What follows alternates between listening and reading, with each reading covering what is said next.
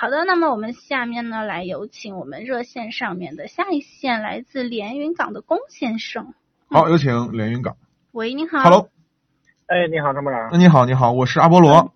啊，你好。哎你好，那个，我想请问一个这个问题哈，就是嗯那个我现在是开了一一年的二点零新君威，然后变速箱呢，这通过变速箱确实挺糟糕，这 个光加嗯加油啊，它不走。什么加了油不走是吧？对，而且嗯尤尤尤其是一二档的时候换挡啊，就老上不去，呃，变速箱那个那个转。您的车转跑了多少公里了？现在是四万公里。四万公里。对，变速箱油换了没？呃，变速箱没有。没换。对，这嗯个这个这个是不是变速箱的这个这个自身的问题，还是？嗯、是这样啊，这个我们一直不推荐别克的车，很多的车型就是因为它变速箱出问题。我们身边有很多的别别克的车主，就是包括我们自己关系非常好的朋友都有。嗯嗯。呃不当当年就死活不听，非要买这个车，就是咋劝劝不住的那种。我说感啊那觉性价比性性价比还可以。对我说你买吧，买完了以后等坏的时候你再找我啊，就现在找想起我了，这个呃各就是变速箱的问题啊。然对后我也嗯嗯，你说就是呃是这样，这个检修车辆呢，一定是由从简单往难的走，先换变速箱油哦啊。你先把变速箱油换掉，用品质好的变速箱油先换掉，换完了以后看看情况有没有缓解，因为你的公里数不大哦啊这，样换完变速箱油有可能会缓解。哦，那我还有我在网上面啊也看到有些网友说那个别克变速箱在六万公里会出现哪问题？有没有这个可能性？或者或者这个说法，出现什么问题？你刚才说，说是漏油啊，或者那个那个或者坏掉是怎么样的？呃，是这样的，就是本身呢，这个变速箱出现这种，就是类似您刚才说的这些问题是有的，嗯，很多，我们收到了非常多的投诉，基本上都在十六万公里以内都会出现哦啊，多少都会出现，有的有的短一点，像您这样的，可能公里数很少就出现了，有的多一点，十万公里以上有出现的，就有的运气好的，可能十六万公里以也、呃、还没出现，嗯至至今还没有出现的也有，就是当然当然就是概率上来说，我们认为还是非常高的，就故障率还是非常高的，都有，就是漏油的，当然漏的程度有有的不同，有的就是严重一点，有的只是渗渗的其实倒问题不大啊，啊，因为他嗯他这个通他这个变速箱是不是他通用自家生产的？对是的，啊，这就样我们一直说，就是通用这个造变速箱的这工程师是厨子，是厨子造， 太不专业了。现在听说那个九 AT 还可以啊，换换挡还不错嘛，衔接的还可以啊。投诉也不少，好好，嗯，呃，我跟你讲啊，即使是在奔驰上那个九 AT 啊，换挡都都有顿挫，偶尔会有顿挫感，但是不明显。那这个变速箱这个如果是换挡比较好的或者比较可靠的，看有什么变速箱的？相对来说啊，就是口碑比较好的就是爱信哎，新啊，爱装在爱信上的那个六 AT 啊，然后呢，这个还是比较靠谱的啊，然后这个日系车上的这种呃 AT 变速箱都比较靠谱，然后丰田旗下的呃和本田旗下的 CVT 变速箱比较靠谱，然后呢，另外呢就是来自宝马用的 ZF 的八速的 AT 变速箱还算故障率比较低。哦，我我想问一下，那个就是那个奥迪那个变速箱啊，跟那个大众湿式变速箱是不是一样的？是一样的，一样的是吧？对，哦，都是大众的， 都是大众旗下的品牌嘛，他们降低成本嘛，都用的一样的东西。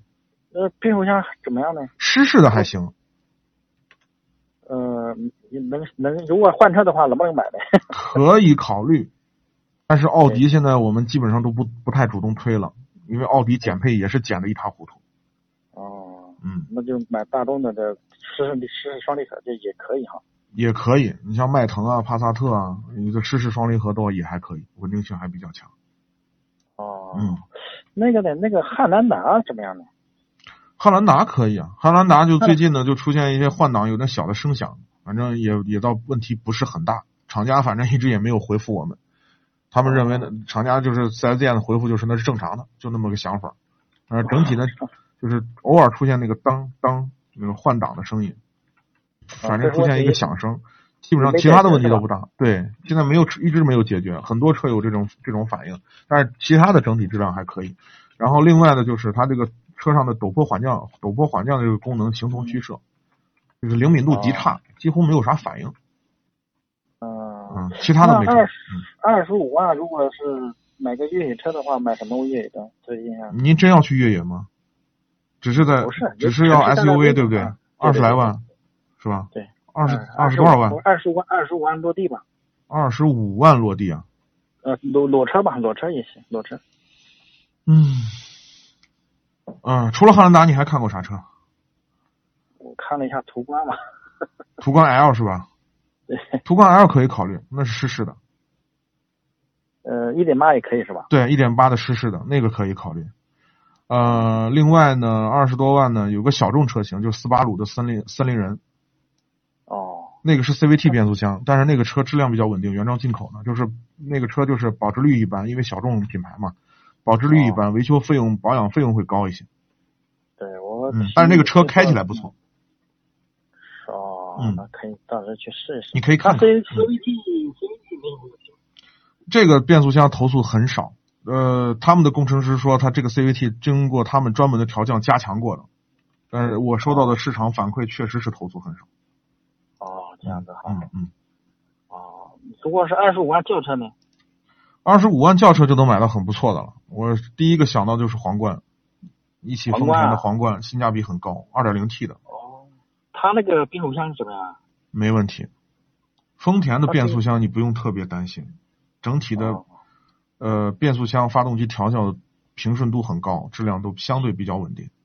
哦，二十对五万，那买那个是25万。然后你再你再添还点得钱，你再添一点钱，添到二十七万，你就能买到。你像比如说英菲尼迪的 Q 五零 L 这样的车，哦，就跟宝马三系一个级别的车。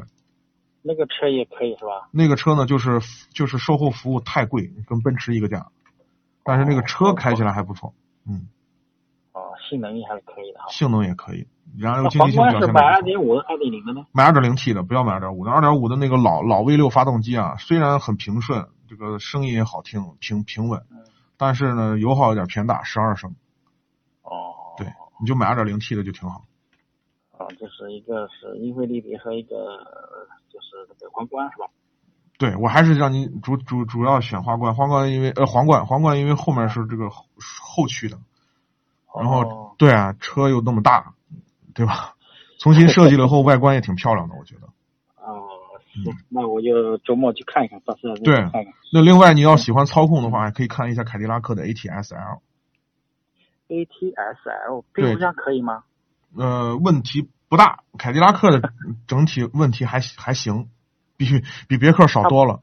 它不是通用一起的一家子吗？不，这个变速箱还行，哦，A T S L 可以是吧？嗯，这个就是操控好一些，但是油耗也不低，油耗能能有多少？十二个油啊？十二升往上走。哦，那也还行，只要车子可靠，烧点油也没什么这样吧，你还是看看那个啥皇冠吧，我觉得皇冠最靠超谱。过是吧？嗯，好，行好吧行行，那行，好的好的，谢谢啊。好，那就这样啊，再见。嗯，感好嘞谢好您的参与，再见。